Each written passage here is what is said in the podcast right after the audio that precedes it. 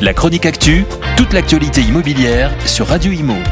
En partenariat avec Regus, des espaces de travail adaptés à chacun.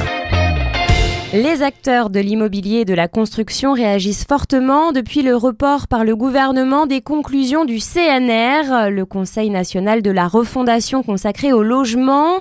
Des mesures concrètes étaient attendues de pied ferme. Cette restitution devait avoir lieu le mardi 9 mai, présentée par Olivier Klein, mais a été reportée à une date ultérieure sous prétexte d'une contrainte d'agenda, selon les services de presse de Christophe Béchu et de Olivier Klein, respectivement ministre de la Transition écologique et de la cohésion des territoires et ministre délégué à la ville et au logement. Beaucoup en ont conclu que les derniers arbitrages n'avaient pas été faits par la première ministre. Consternation pour les professionnels du secteur. Le logement ne semble pas être une priorité pour le gouvernement, alors que c'est le premier poste de dépense des ménages français. Pour rappel, le CNR Logement avait été lancé fin novembre dernier. Il était piloté par Véronique Bédag, directrice générale de Nexity, et Christophe Robert, délégué général de la Fondation Abbé Pierre. Pendant plusieurs mois, plus de 200 acteurs de l'immobilier du logement et de la construction ont travaillé ensemble afin de répondre à la crise actuelle du logement et aux nombreux défis sociaux et environnementaux qu'elle recouvre. Prévenu le 5 mai de ce report, soit quatre jours avant la date prévue, les deux co-animateurs du CNR Logement n'ont pas manqué de faire part de leur déception dans les médias.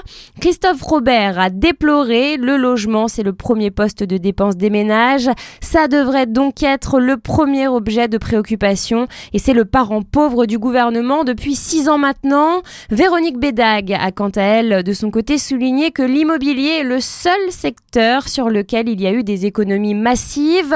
On parle de 42 milliards d'aides au logement en début de quinquennat d'Emmanuel Macron à 38 milliards aujourd'hui. Pendant ce temps-là, c'est un secteur qui est matraqué fiscalement. 70 milliards de taxes en 2017, on en est à 90 milliards aujourd'hui. Pour les deux co-animateurs du CNR Logement, il y a désormais urgence à fixer une nouvelle date et à présenter des mesures concrètes.